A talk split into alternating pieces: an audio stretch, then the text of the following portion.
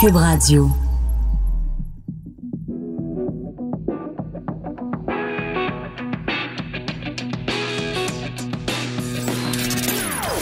Des opinions bien à elle.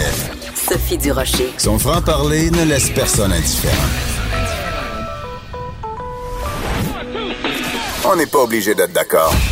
Bonjour tout le monde, c'est Sophie Durocher. On est le mercredi 27 novembre 2019. Qu'est-ce que ça signifie quand on est le 27 novembre? Ça veut dire que Noël s'approche à grands pas. Et je ne sais pas si vous êtes comme moi, mais personnellement, je fais de l'urticaire quand euh, je, je trouve que de façon générale, on entend des chansons de Noël beaucoup trop tôt je sais pas, ça fait comme une semaine, deux semaines, rentre dans des commerces, il y a déjà des chansons de Noël. Moi, je dis pas de chansons de Noël avant le 1er décembre. Noël décembre, pas Noël novembre, c'est beaucoup trop tôt. En plus, j'ai un problème fondamental avec les chansons de Noël. Je trouve qu'il y a trop de reprises. Alors, juste au cours des dernières semaines, il y a plusieurs artistes québécois et internationaux, bien sûr, qui ont sorti leur propre album de Noël. Et ce qui est absolument fascinant, c'est de se dire que, bon, il y a quand même un nombre limité de chansons de Noël et c'est des reprises et des reprises et des reprises. Combien de reprises on peut faire de Petit Papa Noël? Tu sais, c'est pas un chef-d'œuvre de la chanson Petit Papa Noël. Tu sais, c'est pas, tu te dis pas, hey, quelle mélodie absolument extraordinaire, faut absolument que on offre notre interprétation personnelle de Petit Papa Noël, puis les paroles, tu sais, n'oublie pas mon petit soulier, tu sais, c'est pas, c'est pas Brassens, c'est pas Brel, c'est pas Félix Leclerc quand même, Petit Papa Noël. Alors, mais pourtant, il y a des artistes qui font des brillantes carrières puis qui se disent, hey, moi, là, ma carrière ne sera pas complète tant que je me serai pas frotté à ce grand classique-là. Petit Papa Noël. Tu sais, tu comprends, mettons Céline Dion qui veut chanter All by Myself parce qu'à un moment donné, elle pousse une note qui est très difficile à atteindre. Tu dis, ben, c'est, le fun de faire une reprise de All by Myself. Tu sais, Léonard Cohen, il a écrit Alléluia. On est rendu, je pense, à 160 reprises, différentes versions d'Alléluia. T'as Katie Lang, t'as plein de monde qui font des reprises d'Alléluia, mais Petit Papa Noël, Expliquez-moi, c'est quoi le défi pour un artiste de se dire, et moi, là, j'ai une voix extraordinaire? Je veux un jour me coltailler Petit Papa Noël. Alors, j'ai rien contre Isabelle Boulay. Au contraire, je trouve que c'est une artiste exceptionnelle avec une voix absolument fabuleuse. Et pourtant, sur son dernier album, qui est un album de Noël, elle s'essaye à faire Petit Papa Noël. On en écoute un petit extrait. Petit Papa Noël quand tu descendras du ciel avec des jouets par milliers. N'oublie pas mon petit soulier. Alors, comme je l'écrivais dans le journal de ce matin, je pense qu'à un moment donné, le Père Noël, il sait qu'il faut pas qu'il l'oublie, ton petit soulier. Tu sais, je pense que quand ça fait 150 artistes différents qui reprennent Petit Papa Noël, je pense que le message est passé. Bref, je serais curieuse de vous entendre là-dessus. Est-ce que vous, euh, les chansons de, de, Noël, les albums, les artistes qui font des reprises de Noël, est-ce que vous adorez ça? Parce que c'est une interprétation différente, puis mon Dieu, on n'en a jamais assez. Amenez-en, c'est comme de longan, on n'en met jamais assez. Ou alors, au contraire, vous aussi, ces albums de Noël-là où on reprend constamment des classiques, puis c'est toujours les mêmes. Hein? C'est White Christmas, puis c'est euh, euh, All I Want for Christmas is You, puis c'est Petit Papa Noël, et puis c'est j'ai vu maman embrasser le Père Noël. Tu sais, au moins arriver avec quelque chose d'original. Je sais pas, moi, j'ai vu une personne non binaire embrasser le Père Noël. Tu sais, je sais pas, là, essayer de, de brasser la cage et j'ai vu papa embrasser la Mère Noël. Tu sais, je sais pas, soyez originaux. Bon, alors je veux avoir votre opinion là-dessus. Vous pouvez euh, nous écrire à studio@cube.radio ou encore nous envoyer un texto, c'est le 187 Cube Radio. Alors, comme je vous le disais, j'ai écrit là-dessus ce matin dans ma chronique du Journal de Montréal et ben, il y a beaucoup de gens qui m'ont euh, répondu en disant Ah oui, moi non plus, on n'est plus capable, les chansons de Noël, vraiment, c'est pénible, c'est absolument insupportable. Et il y a aussi des gens, et je respecte tout à fait cette opinion, bien sûr, qui m'ont écrit en disant Mon Dieu, c'est vous êtes donc bien grincheuse. Oui, je suis grincheuse. Je suis une grincheuse de Noël. J'aime pas Noël. Je ne comprends pas l'intérêt de cette fête-là. Mais ça, c'est un autre sujet. Donc, les gens m'écrivent en me disant Vous êtes donc bien grincheuse. C'est un plaisir. Ça arrive juste une fois par année. Et euh, profitons-en justement, ces chansons-là sont, sont magnifiques. Alors, euh, on adore les réinterprétations. Ben écoutez, c'est votre opinion, bien sûr, euh, je la respecte, mais ce n'est pas la mienne. Donc moi, euh, salutations à Isabelle Boulay, mais sincèrement, Isabelle, tu as tellement une belle voix. Propose-nous autre chose que des chansons de Noël. Et je pense que le Père Noël, il a eu le message à propos des petits souliers. Voilà, c'était mon ben voyons donc du 27 novembre 2019. On n'est pas obligé d'être d'accord. Joignez-vous à la discussion. Appelez ou textez. 187 Cube Radio. 1877 827 2346. Alors, vous le savez, lundi, euh, une motion a été euh, adoptée à l'Assemblée législative de l'Ontario pour dénoncer quoi? Ben, la très, très, très vilaine, horrible loi 21 sur la laïcité de l'État québécois. Vous le savez, si vous avez écouté l'émission hier, j'ai envoyé un message euh, au, à la législature ontarienne en disant Please mind your own business. Mais il y en a un qui l'a fait avec beaucoup plus de poids, évidemment, que moi. C'est Yves François Blanchet, qui est chef du Bloc québécois, qu'on rejoint euh, tout de suite. Il est à Paris, au bout de la ligne. Bonjour, Monsieur Blanchet. Bien, bonjour. Comment allez-vous? Ben moi je vais très bien. Bonjour, hi.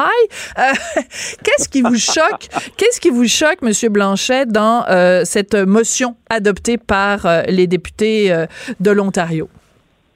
Il y a une sacrée différence entre le gouvernement canadien qui pourrait dire, écoutez, le territoire québécois fait partie du territoire canadien, alors on est en désaccord, puis on aura une différence de vue là-dessus, et le gouvernement ontarien dont c'est vraiment pas les torieuses d'affaires, qui a aucune juridiction au Québec, qui a rien à voir avec les affaires du Québec. Dans la meilleure des cas, c'est un partenaire commercial. On participe un peu à des institutions communes, mais le Québec ne dit pas aux autres provinces quoi faire en termes de législation.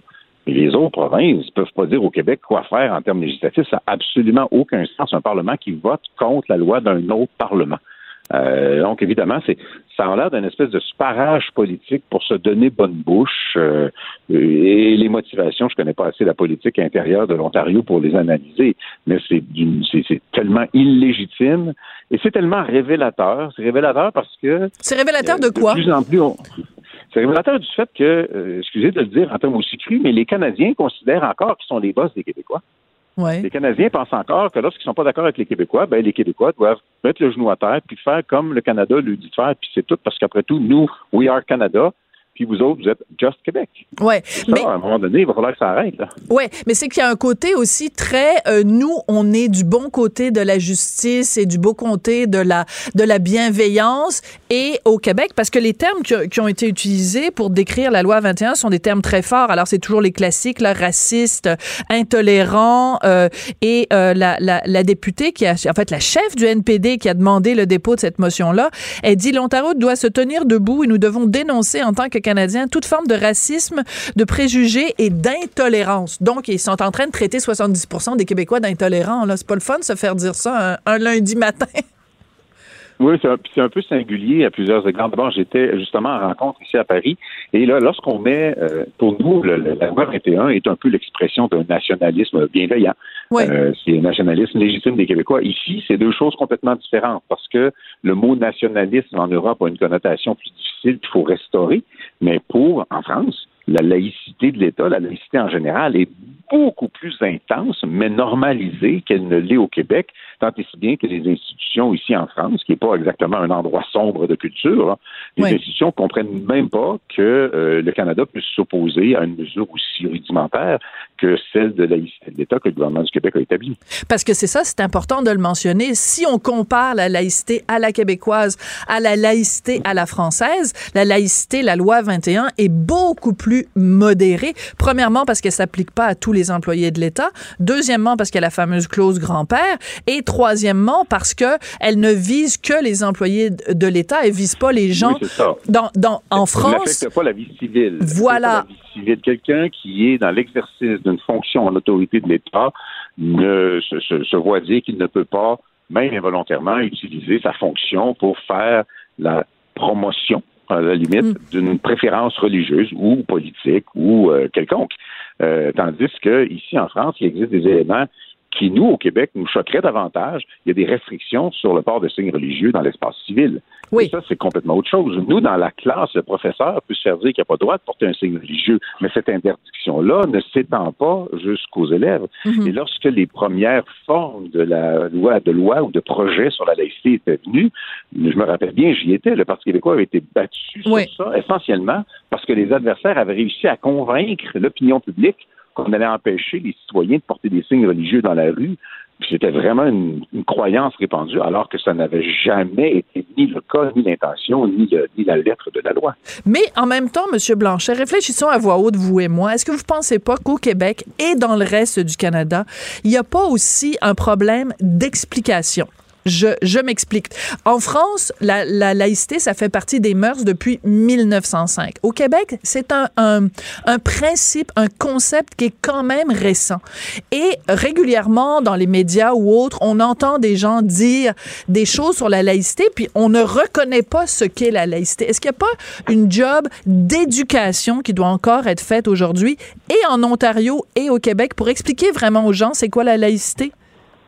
Moi, je me suis proposé pour le faire à plusieurs circonstances, notamment ici. le travail du Bloc québécois est un travail euh, euh, à la limite diplomatique. Le mot s'applique peut-être pas à l'intérieur du Canada, mais Oui. euh, on- lorsqu'on sort de nos frontières, on, on met de côté les différences partisanes et on explique qui on est, qu'est-ce qu'on fait, puis comment on fonctionne. Oui. Et moi, je me suis offert pour le faire, que ce soit dans l'Ouest canadien, parce que ce serait bien qu'on puisse se parler, pas pour tomber d'accord, mais pour se comprendre. Or, pour Mm. l'instant, évidemment, il y a des gens qui trouvent leur intérêt politique, exemple, l'Ontario sur la laïcité ou l'Alberta sur le pétrole, pour exalter les différences entre eux et le Québec, démoniser le Québec comme étant des méchants qu'il faut mettre au pas et, bien sûr, au passage, se faire du capital politique. Mm. Ça, il faudrait que ça cesse, mais pour que ça cesse, il faut qu'on ait des conversations euh, décentes, modérées, posées, qu'on puisse s'expliquer, se faire comprendre, quitte à demeurer en désaccord.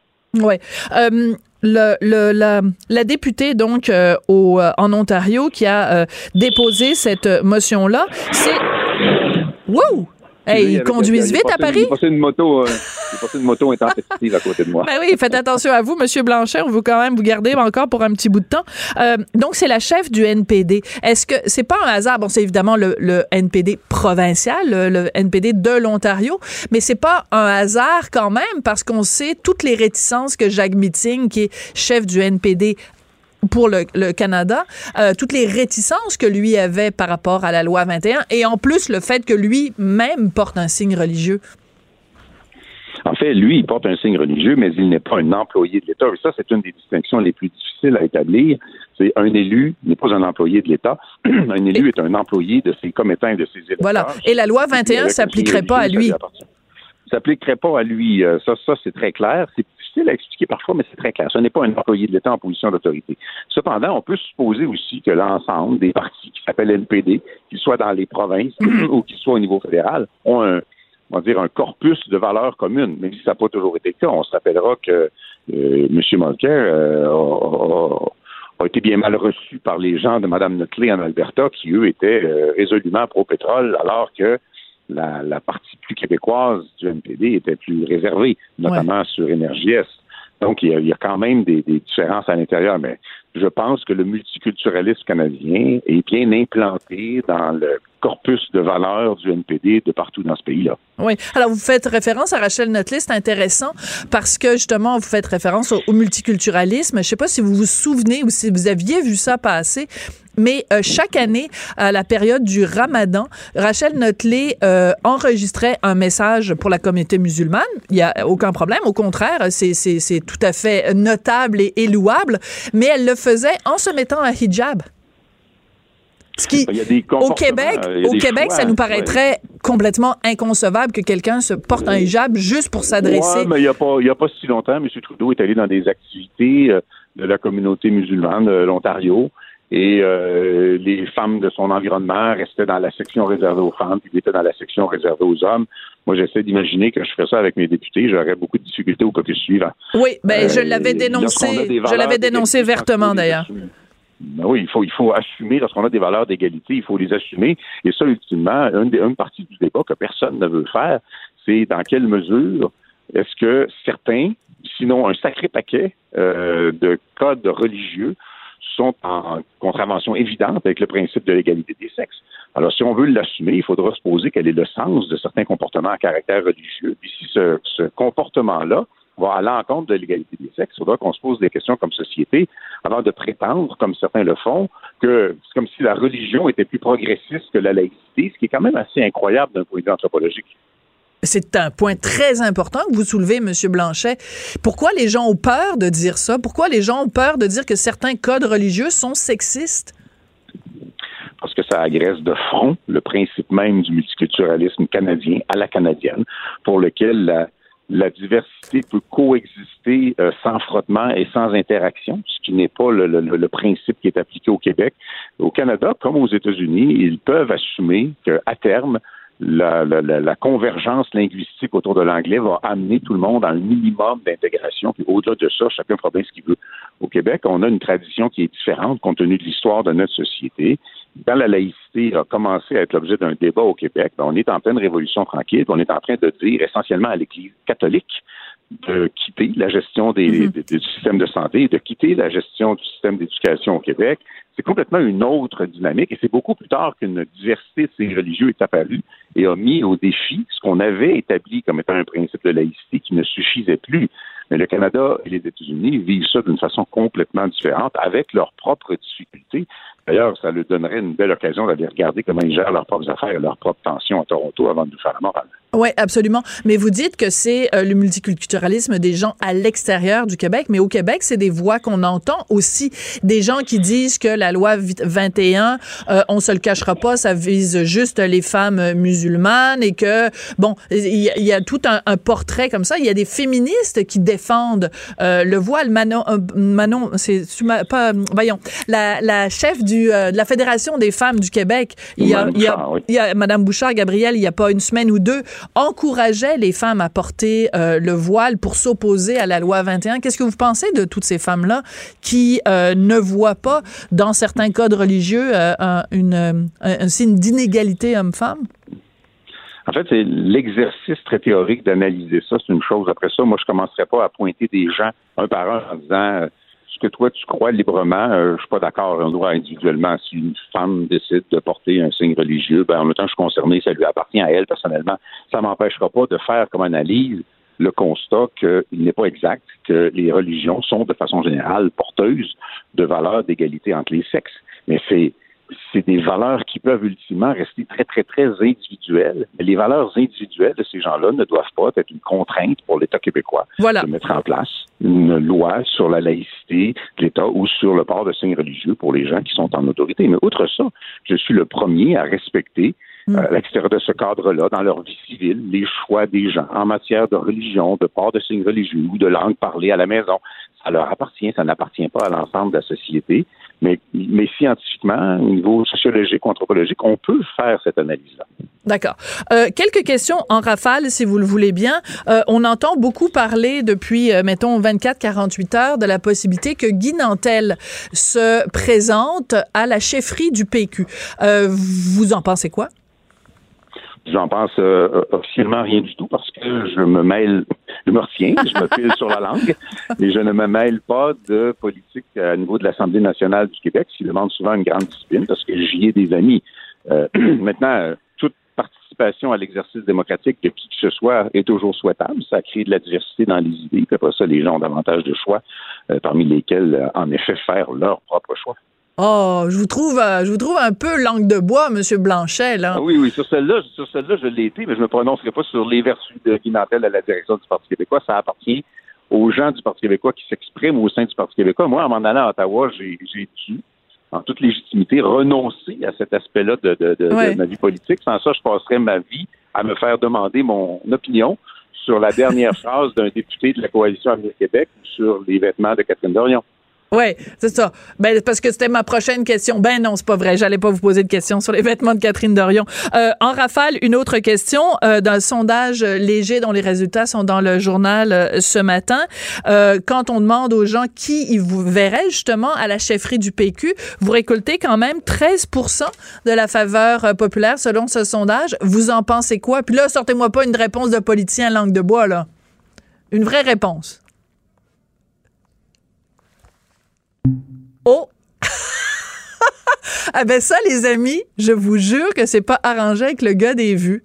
Euh, Monsieur Blanchet nous l'a dit, il est à Paris en ce moment. En fait, euh, il était il y a quelques jours euh, en Belgique pour rencontrer Charles Puigdemont, le, le, président catalan en exil. Donc, il est à Paris et je pense que tout simplement, la ligne vient de couper. Alors, mon collègue Hugo Veilleux est en train de rappeler pour s'assurer qu'on va pouvoir lui reparler. Alors, je pense qu'on va le remettre en ligne à l'instant. Monsieur Blanchet, vous avez fait mieux que la langue de bois. Vous m'avez fait le raccrochage de nez.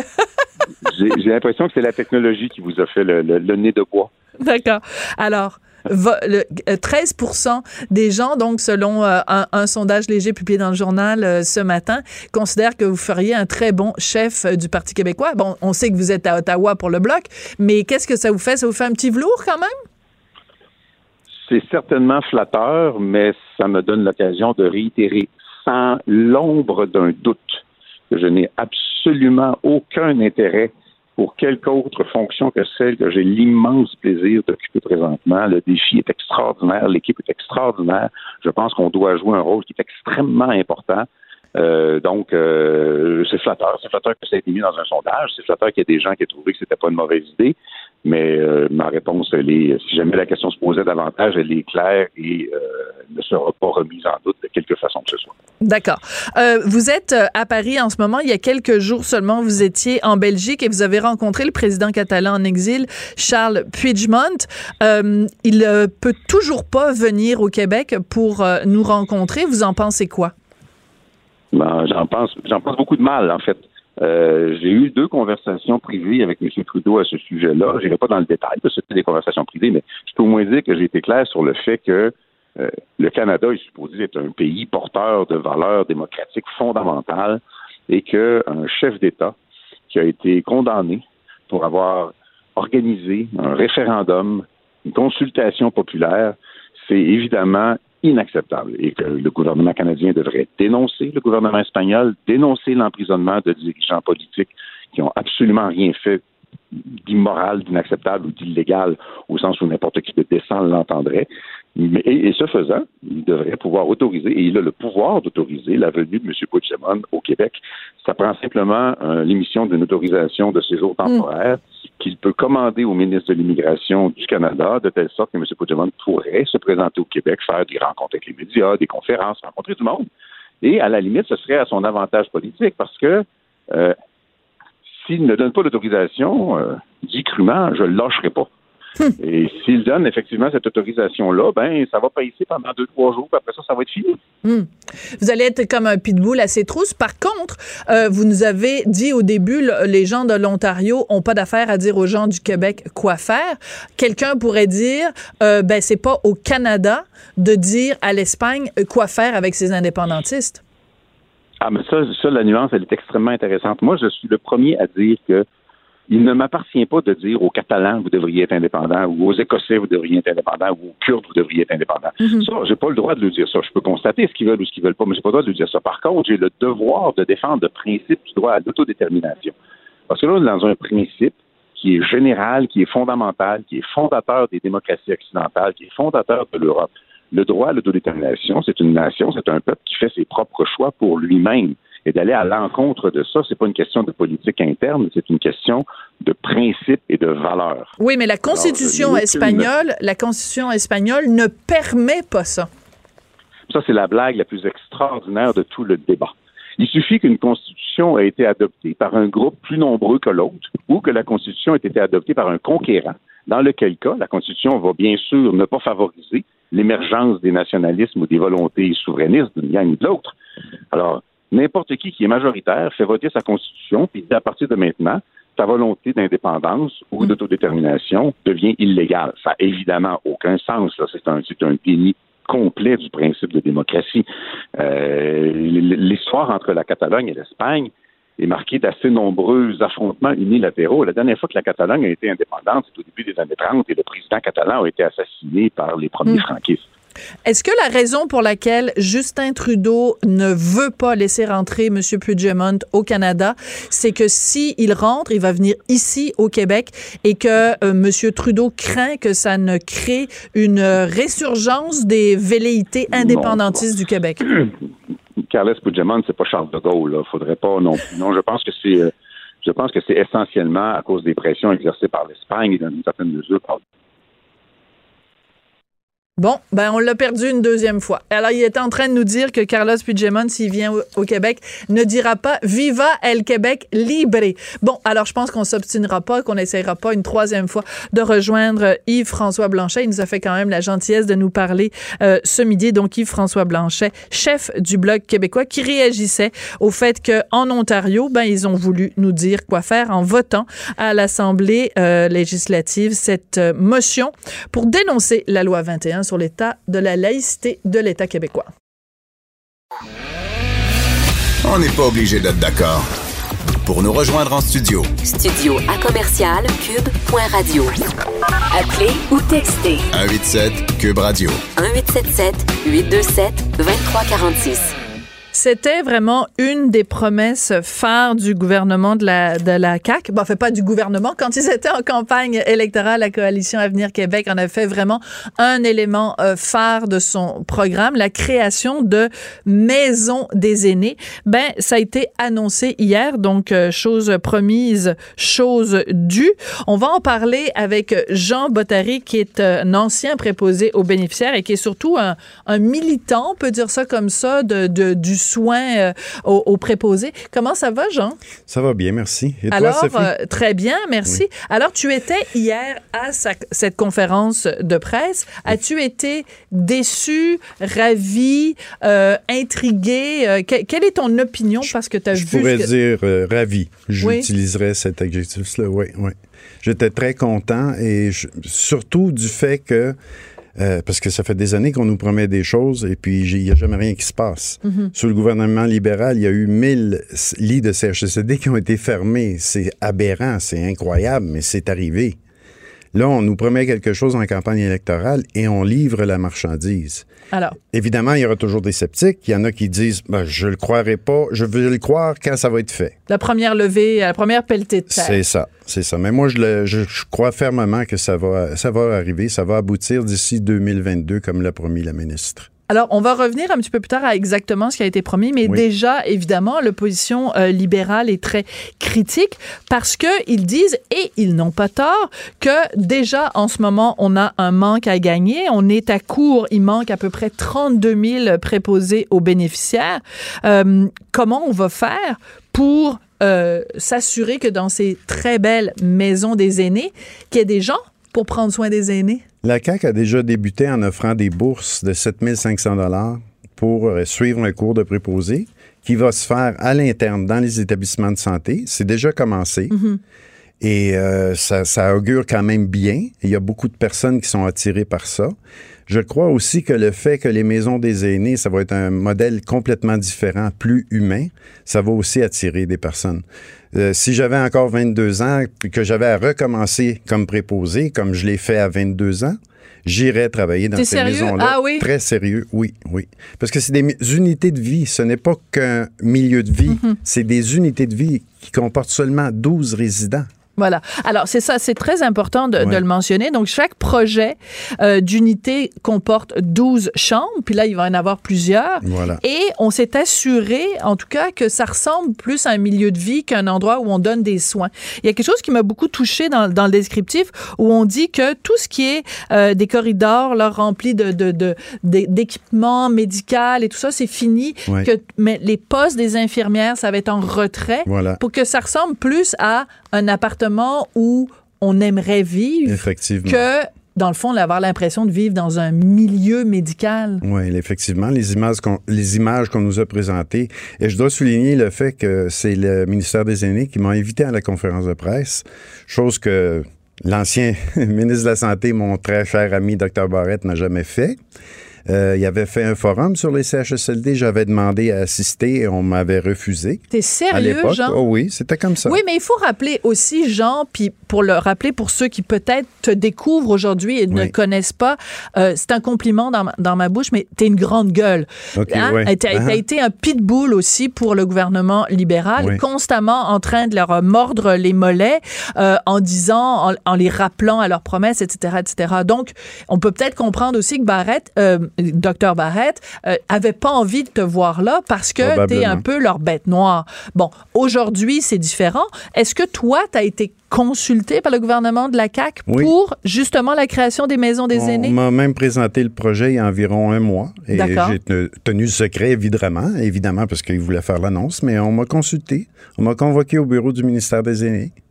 Et on m'a consulté, on m'a dit qu'est-ce que tu en penses, et puis est-ce que tu crois qu'il y aurait des choses à changer, qu'on pourrait améliorer, et ainsi de suite.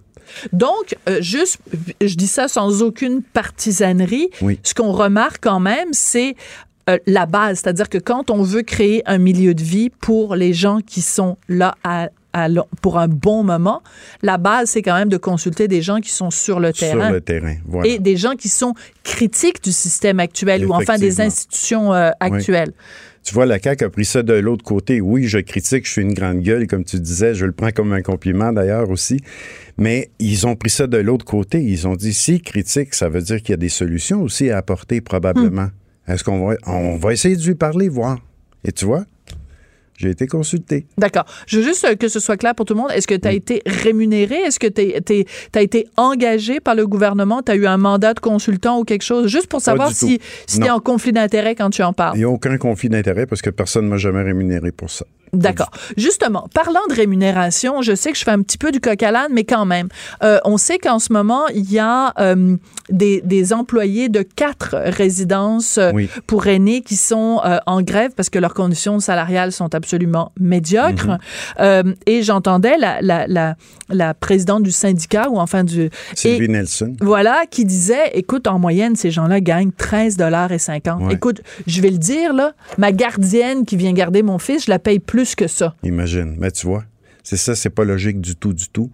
Et comme disait Mme Nelson, je l'ai entendu lors d'une entrevue aussi, le groupe Chartwell, qui dirige ces résidences-là, a émis un communiqué disant que, selon eux, les employés étaient payés selon leurs aptitudes et compétences. Oui, ça, c'est une claque en pleine face. Ça, oui, effectivement. Parce que ces personnes-là, en plus, euh, parce qu'au au public, comme je t'ai déjà expliqué, on ne distribue pas la médication, mais au privé, on le fait, les Ouais. préposés à 13 de l'heure, distribuer la médication, donner des injections d'insuline.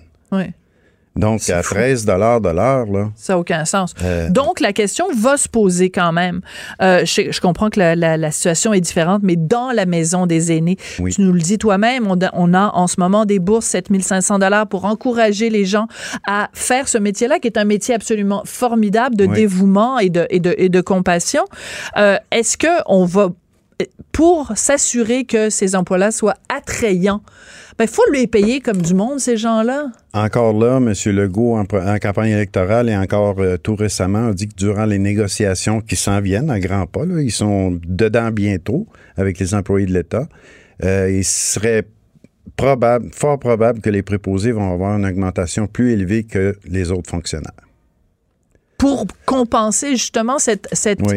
c'est pas je, je dirais que c'est même plus de l'injustice moi je trouve que c'est de l'indécence Oui, Jean de vrai. se dire que on vit dans une société où au- aux deux moments cruciaux de la vie les plus petits et les plus Les vieux, vieux. que les gens qui prennent soin des plus petits et des plus vieux sont peut-être dans la société parmi les employés les moins bien payés. Prenons deux secondes pour y penser. Là. Mhm.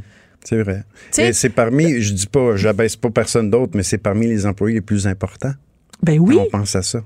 Parce que c'est pas juste une job que tu fais, c'est Voilà. tu peux pas avoir quelque chose de plus humain. Tu sais, je veux dire bien sûr les médecins aussi c'est quelque chose d'humain, Oui. mais ce que je veux dire c'est que c'est du relationnel. Oui. Et c'est Prendre du soin d'une personne âgée, c'est pas juste aussi. euh, changer sa couche là. Non, c'est ça. Puis c'est la proximité aussi avec la personne. Tu viens que tu la connais, tu viens que tu sais euh, une journée qu'elle elle, se sent pas bien, mais elle te le dira pas parce que souvent ils vont dire ils diront pas les personnes âgées. Mm. Mais tu sais qu'il y a quelque chose qui va pas.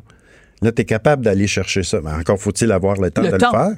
Ouais. Ben oui, c'est ça. Si, t'as- si tu dois prendre le soin, soin de 45 personnes, euh, Ouais. 45 personnes en même temps, ben c'est sûr que t'as pas, euh, t'as pas le temps. Euh, une chose qui me touche euh, dans la maison, euh, dans les aînés, en tout cas. Le projet sur papier, évidemment, est très beau. Euh, ça a l'air vraiment euh, euh, un oasis absolument Mhm. extraordinaire.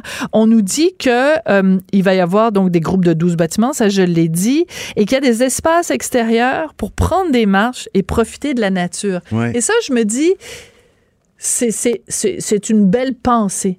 Parce que, tu sais, quand tu, tu parques des gens, là, euh, comme, euh, comme des autos dans un stationnement, Mhm. dans un truc en béton, puis qu'il n'y a pas le- ce contact-là avec la nature, Ouais. ça part mal la- la- Ouais. la- le projet. Oui, ça, ça va être. euh, c'est l'idéal aussi, là, disons. Tu sais, les personnes, comme je te dis, les, les 12 unités vont avoir un oasis de verdure, là, on peut dire ça comme ça. Puis les gens vont pouvoir sortir, les, les- les employés vont pouvoir les accompagner, évidemment. Puis c'est super, là. Mais- Chose qu'ils n'ont pas présentement dans la plupart des CHS. Mais de toute façon, même s'il l'avait en ce moment, Jean, qui, quel employé, quel préposé va avoir le temps de prendre Madame Gagnon, Ouais. d'y faire descendre l'ascenseur, d'y faire mettre son manteau, ses bottes, sa petite écharpe, son petit bonnet, ses petits gants, puis de l'amener faire une petite marche? Ça, c'est le prochain très, très gros défi de la CAQ. Parce que là, on sait très bien aussi que la population est vieillissante, donc il va en avoir de plus en plus. Oui. Il va avoir be- on va avoir besoin de plus en plus de places en CHSLD ou en maison des aînés, ça, c'est évident. Mais ce que je veux dire, c'est qu'on aura beau créer la plus belle maison des aînés au monde, avec des arbres, puis des Ouais. parcs, puis des ci, puis des ça, s'il n'y a pas, un, une, une, euh, une masse critique d'employés pour en Mhm. prendre soin, et si ces employés-là sont pressés comme des citrons, comme ils le sont actuellement, on va juste déplacer le problème. Ouais. Ça va juste être Ouais. des gens qui vont être aussi mal traités, mais juste dans un environnement qui va être plus joli. Mais tu vois encore là, les employés qu'on a actuellement, ce serait peut-être de leur offrir des postes à temps complet ou Hmm. des postes euh, fixes, parce qu'il y en a beaucoup qui sont en temps partiel. Il y en a environ 50 qui sont en temps partiel. Si ces personnes-là ont des postes à temps complet, ben, j'imagine que ça va combler un certain vide, ça c'est évident. Il va y avoir surtout beaucoup moins de personnes en maladie, en assurance salaire et ainsi de suite. Il y a. Moins plein de de choses roulement. qu'on peut faire. Moins, de roulement, moins de gens ça. qui quittent, moins d'exode vers euh, d'autres euh, emplois Ouais. et tout. Euh, il y a autre chose aussi qui est important, c'est que euh, la, la, la ministre a promis donc aussi qu'on allait rénover des CHSLD. Ouais. Parle-moi un petit peu parce que c'est la vétusté. Oui. Je pense que c'est comme ça qu'on dit. La vétusté des CHSLD, ça aussi, c'est un gros dossier. Oui, ça, c'est un gros dossier. Et il y en a, si je ne me trompe pas, c'est 25 CHSLD qui vont être rénovés. Il y a 5000 places qui vont être rénovées. Parce que, justement, comme tu dis, euh, on peut prendre un exemple là, at large. Oh, c'est un mot anglais, ça, excusez. OK. Euh, En général. Notre-Dame Ouais. de la Merci, en général. D'accord. Bon, c'est un endroit qui va être appelé à être rénové. Il y a plusieurs endroits comme ça dans les régions aussi. Ce que j'apprécie aussi du plan, c'est qu'il n'y a pas de côté politique à ça. Ils ont fait, les- la CAQ a fait une étude et selon la, la population, selon la vétusté des endroits, ça va se faire partout à travers le Québec. Donc, tu es en train de dire que c'est pas juste dans des comtés euh, qui sont Voilà. allés à la CAQ. Voilà. Oui, ben c'est drôle qu'on le mentionne, mais ça devrait être une évidence. Ouais. Ben, ça, ça devrait, mais ça l'a pas toujours été. C'est pour ça que je le mentionne. D'accord. Parce que sous certains autres partis, euh, des fois, on voyait des choses euh, comptées rouges. Il y avait plus, un peu plus de, de, de sous qui, qui sortaient des poches des contribuables. Moi, je t'adore, Jean, parce que tu perdras jamais ta, ta, Mon côté critique. ton côté batailleur. Ça doit être le côté italien, arrabbiato, Ça sono doit- arrabbiato. ça je doit sais être pas, ça. ça doit être euh, ton côté, euh, ton côté comme ça. Écoute, euh, Là, on fait juste dire des belles affaires. Là, trouve-moi quelque chose à critiquer dans cette ces maisons-là des aînés, quelque chose qui, qui t'inquiète, en tout cas, ou Ben- une chose où tu dis, la CAQ va falloir que vous fassiez attention à ça. C'est le manque de personnel. D'accord. Ça, c'est effectivement, c'est- le gros dossier, c'est le plus gros défi auquel la CAQ va avoir à faire face. là. Il va falloir trouver des solutions pour attirer les gens et surtout pour les garder et les valoriser. Mm. On peut commencer avec des salaires décents et ensuite viendront les conditions de travail qui vont avec. Ben, en fait, ce qu'il faudrait, c'est que le gouvernement t'engage pour aller motiver les troupes. Non, mais tu sais, tu pourrais aller donner des entrevues partout pour dire à quel point c'est un beau métier et est-ce que toi, humainement, tu en as retiré? Et à quel point ça, t'a, ça, ça a comblé quelque chose en toi? Tu l'as fait pas juste par, euh, pour la paye, là, tu l'as fait parce que vraiment, ça t'a, ça t'a nourri Ouais. dans tous les sens du terme. Là. La directrice de cabinet de Mme Blair, mon numéro de téléphone cellulaire, donc euh, J'attends son appel. bien répondu, bien répondu. Donc, euh, Jean Bottary, blogueur, activiste, ancien préposé aux bénéficiaires et surtout euh, militant pour euh, le traitement dans l'indignité Oui. de, de, de nos aînés. Et pas juste les aînés, parce qu'il y a aussi des gens qui se retrouvent en CHSLD et qui ne sont pas des aînés, qui sont des Ben, gens plus jeunes. Ça fait partie de son plan, les maisons alternatives. Ça va être les 65 ans et moins qui vont être logés là. Donc, on ne pourra plus trouver une personne de 30 ans dans un CHSLD où il y a qui- des personnes de 75 ans et plus, exemple. Mais c'est important que tu le mentionnes. Oui. En même temps, encore une fois, comment se fait-il que pendant des années, on Voilà. a eu ça? Donc, en fait, on corrige d'une certaine façon Oui. des aberrations. Oui. Merci beaucoup, Jean Bottary. Merci à toi. Merci.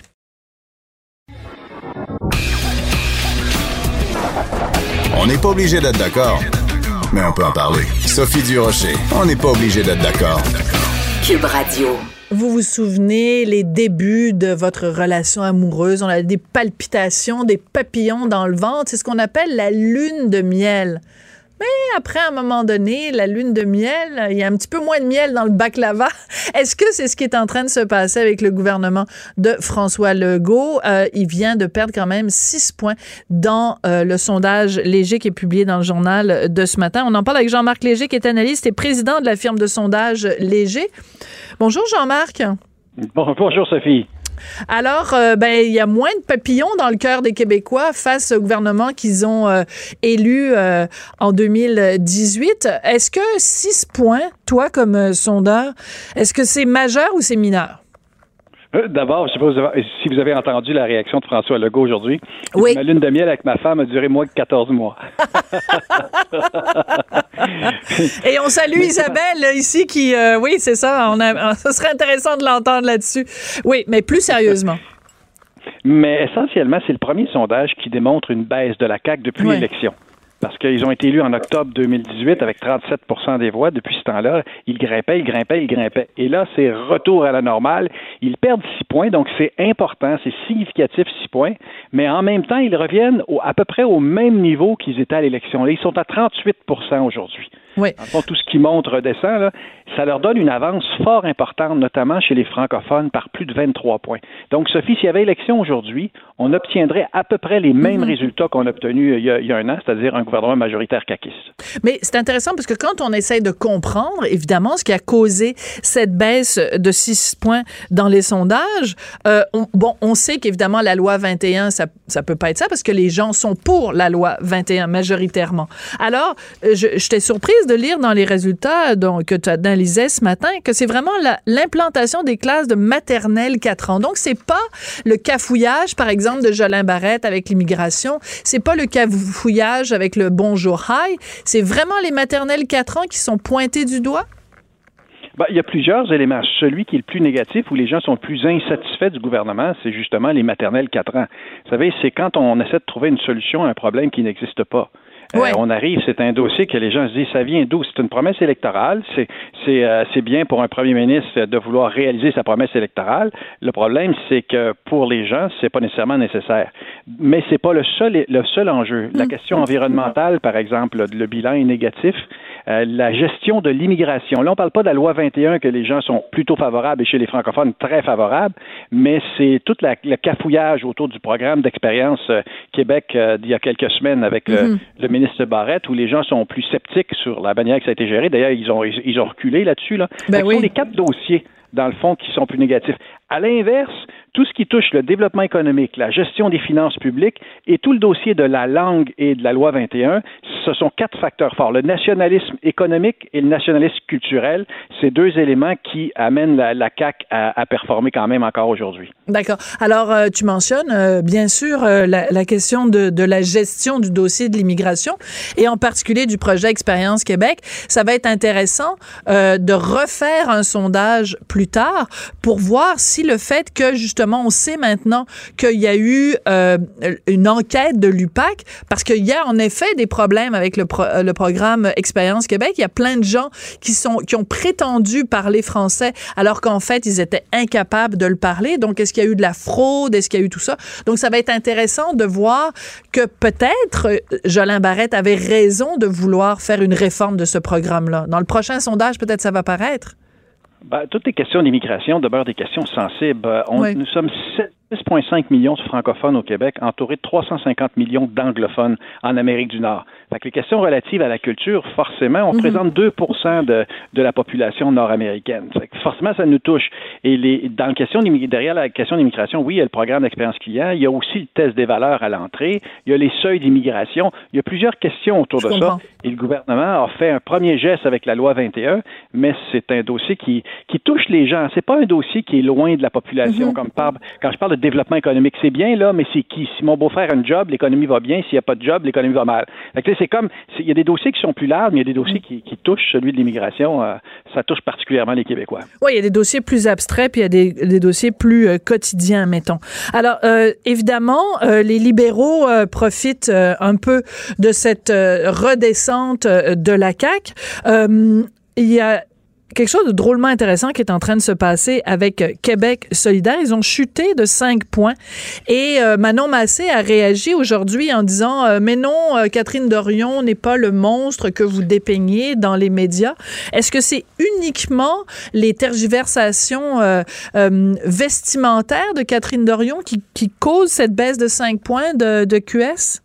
Ben, c'est sûr que ça a un impact parce que QS essaie de se présenter comme une alternative sérieuse, studieuse, comme on l'a vu à leur congrès il y a deux semaines, qui, ont des propositions qui sont, qui sont raisonnables. Et là, on arrive avec un porte-parole qui a jeté un peu de flou, un peu de brouillard sur l'image de mm. la CAQ en, prenant des positions sur des choses qui sont moins importantes, en, tout cas de sa tenue vestimentaire, mais on en a parlé de, pendant quelques semaines. Oui, mais c'est pas juste ça. Il y a aussi la défaite de la gauche du NPD aux élections fédérales parce que le QS était très lié à, au NPD, puis euh, ils, ont, ils ont quand même eu beaucoup beaucoup de difficultés au Québec. Il ne reste qu'un seul député NPD au Québec. il y a un ensemble d'événements qui sont derrière, derrière ça, mais pour eux, c'est une leçon. Là. Perdre 5, points dans, dans, en quelques mois, c'est énorme pour un parti politique quand on se retrouve à, 10 euh, et, donc, euh, ils ont eu leur congrès, ils ont eu du, temps pour se faire valoir, puis là, ils vont il va falloir qu'ils reconnectent avec les gens. Les positions plus radicales sont souvent rejetées au Québec. Les Québécois, fondamentalement, sont de centre. Ouais. donc, c'est difficile pour un parti comme ça, qui est, qui est plus idéologique, euh, c'est un parti qui a des positions très tranchées, euh, de convaincre l'électorat, particulièrement à l'extérieur de Montréal. Mais c'est intéressant ce que tu dis, c'est que en fait, le fait que la gauche euh, se soit un petit peu fait mettre KO aux élections fédérales, ça a une, un, un effet de, de, de, de ricochet sur la gauche au niveau provincial.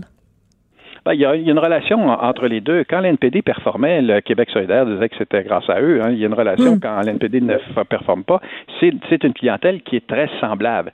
Et là, aux dernières élections, le problème, c'est qu'ils sont fait dépasser par le nationalisme du Bloc québécois qui ben ressemble davantage à la CAQ. Là, où nationalistes sont collés sur la CAQ et le Québec solidaire, l'NPD n'a pas pu trouver sa place à l'intérieur de ça.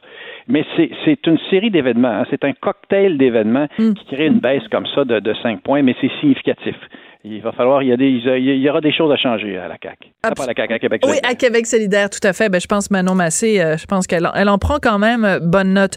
Écoute, je veux absolument qu'on parle aussi, euh, parce qu'on sait que et au Parti québécois et chez les libéraux, on cherche un nouveau chef. Et ben, c'est assez surprenant quand même. Ni Dominique Anglade, ni Alexandre Cusson ont l'air d'exciter beaucoup l'électorat québécois. Enfin, ceux qui ont l'intention de voter libéral, en tout cas. C'est Denis Coderre qui est, qui vraiment euh, ressort euh, du lot. Est-ce que tu penses qu'en voyant le sondage de ce matin, ça va lui donner de la mine dans le crayon puis qu'il va euh, se porter à ça ou c'est illusoire? Ben, ça demeure le libéral le plus populaire. On a testé, dans le fond, 10 personnalités libérales qui sont, dans le fond, où il y a des rumeurs, où il y a eu des rumeurs. on a fait le top 10 comme au Parti québécois. Au Parti libéral, on a mesuré la même chose. Et Denis Coderre est le plus populaire. Par contre, il est populaire avec 19% des intentions chez les électeurs libéraux il y a un électeur libéral sur deux qui n'est pas capable de choisir dans la liste des dix candidats qu'on leur a soumis. Pourtant, on a, on a tout testé ce qui, ce qui était possible. Donc, sont donc sont insatisfaits de la, des candidats actuels. Ils rejettent. Je disais en blague que le monsieur, je ne sais pas, a recueilli plus de votes que l'ensemble des candidats réunis. C'est pas, non, mais ça, peu dire, ça. Non, mais ça, c'est hallucinant. Ça veut dire que tu t'en vas au magasin de crème glacée du Parti libéral. Tu sais, t'aimes la crème glacée libérale. C'est ça que tu manges. Là. Puis là, on te dit vanille, j'en veux pas. Fraise, j'en veux pas. Chocolat, j'en veux pas. Il y a aucune des dix saveurs qui t'intéresse. Je trouve que, puis la moitié des gens disent ça. Je trouve que ça en dit long quand même sur le glacier, là. Oui, exactement. Il y, a, un rejet. Il faut dire qu'on est au début de la course. C'est au mois de mai qu'il va se décider le chef, donc les candidats auront, le temps. Mais quand je mesure d'habitude des courses à chefferie, il y a toujours un candidat ou deux candidats qui sont très forts dès le départ. Philippe Couillard était un bon exemple. Au PQ, il y a eu Pierre-Carl Pelado. Il y a eu des candidats qui, déjà au départ, mènent dans, dans, dans, dans la course. Dans ce cas-ci, il n'y en a pas vraiment et c'est un candidat de l'extérieur qui n'a même pas annoncé s'il allait ou pas, qui est populaire. Fait que oui, pour, Denis Coderre est populaire. Oui, il y a probablement beaucoup de gens qui s'activent autour de lui aujourd'hui pour dire, regarde, peut-être que ça devrait être euh, le meilleur candidat. Euh, mais il reste beaucoup de chemin à franchir. Le problème majeur, le problème majeur des candidats, c'est qu'ils sont pas connus. Dominique Anglade a 33 de notoriété. Euh, M. Cusson, encore moins de notoriété. Donc, la course va leur permettre de, de, leur faire connaître, mais il faut voir comment ils vont évoluer ce qu'a fait M. Cusson en fin de semaine, qui est une erreur politique, il arrive sa première, première intervention publique et aucune prise de position publique. Mais non. Donc, autrement dit, il dit, j'écoute, les Québécois cherchent un leader qui nous dit, voici, je m'en vais dans cette direction-là, puis les Québécois choisiront. Quand on commence avec la notion d'écoute, euh, ça, ça, performe moins. Disons que l'effet direct dans le sondage, c'est qu'il n'a pas attiré l'attention suffisamment. Oui, alors c'est très drôle parce que Mathieu Bock-Côté euh, écrit là-dessus dans le journal ce matin. Il dit, parce que M. Cusson a dit, moi j'aime ça, les débats d'idées. Et Mathieu Bock lui répond, ben, ce serait le fun pour avoir un débat d'idées, il faut toujours bien avoir des idées. Puis, en tout cas, M. Cusson, pour l'instant, on ne sait pas c'est quoi son idée sur ces différents euh, sujets-là. Jean-Marc, merci beaucoup d'être venu euh, analyser. Et c'est la même chose au Parti québécois. Hein. Sur les 10 candidats, c'est aussi le vacuum. Fait donc, on cherche, euh, cherche, chef recherché, Sophie. Chacun cherche son chef. voilà. Petit clin d'œil à un film des années 90. Hey, merci beaucoup, Jean-Marc. Ça a été un plaisir de te parler. Jean-Marc Léger, qui est analyste et président de la firme de sondage Léger. Merci à Samuel Boulay-Grimard à la mise en onde et merci à Hugo Veilleux à la recherche. je vous retrouve demain midi. Puis le film dont je parlais, c'est Chacun cherche son chat.